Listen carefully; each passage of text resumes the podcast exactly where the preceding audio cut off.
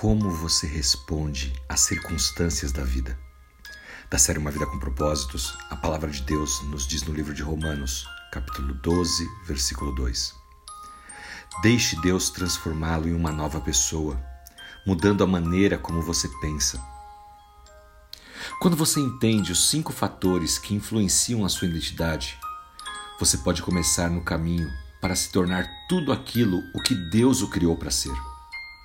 Os dois primeiros fatores são a química, como você foi formado, e as conexões, como você se relaciona.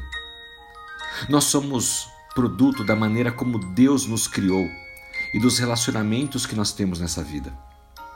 Os dois próximos fatores são as circunstâncias e a sua consciência. Circunstâncias são as coisas que acontecem com você e ao seu redor.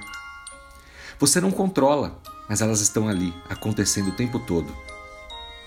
E elas podem deixar em nós marcas profundas, traumas dos problemas, do sofrimento, da vergonha, do choque, das pressões e da dor que moldam as nossas vidas.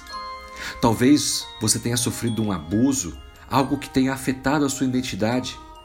Talvez já tenha experimentado uma catástrofe, uma série de fracassos.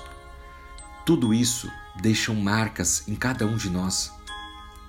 A consciência é como você fala com você mesmo.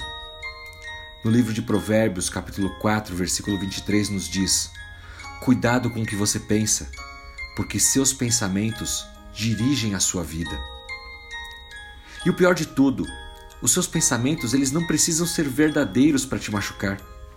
Você apenas tem que acreditar neles. Se você disser a si mesmo que o seu casamento não vai durar, pode ter certeza que ele não vai durar. Se você disser que algo não vai dar certo, a chance daquilo não dar certo é muito grande.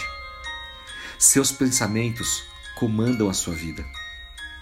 Se você é como muitas pessoas, seus pensamentos estão cheios de mentiras que você ouviu de outros.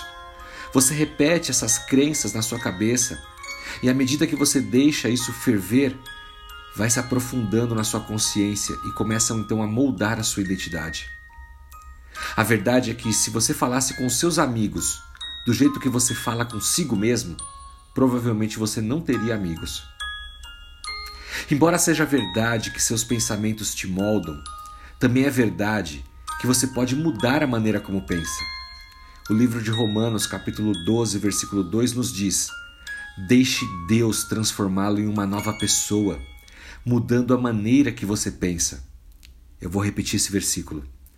Deixe Deus transformá-lo em uma nova pessoa, mudando a maneira como você pensa.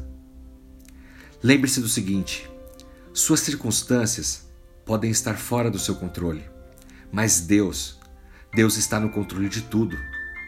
Os seus pensamentos moldam quem você é, mas Deus pode ajudá-lo a ter pensamentos melhores. Suas circunstâncias e consciência moldaram quem você é até hoje. Mas siga em frente. Peça ajuda a Deus, ao Santo Espírito do Senhor, para que Ele possa moldar os seus pensamentos, te ajudar nas circunstâncias que você está vivendo agora, de modo que você possa ter uma nova vida. Pense nisso e que Deus te abençoe. Em nome de Jesus Cristo. Amém.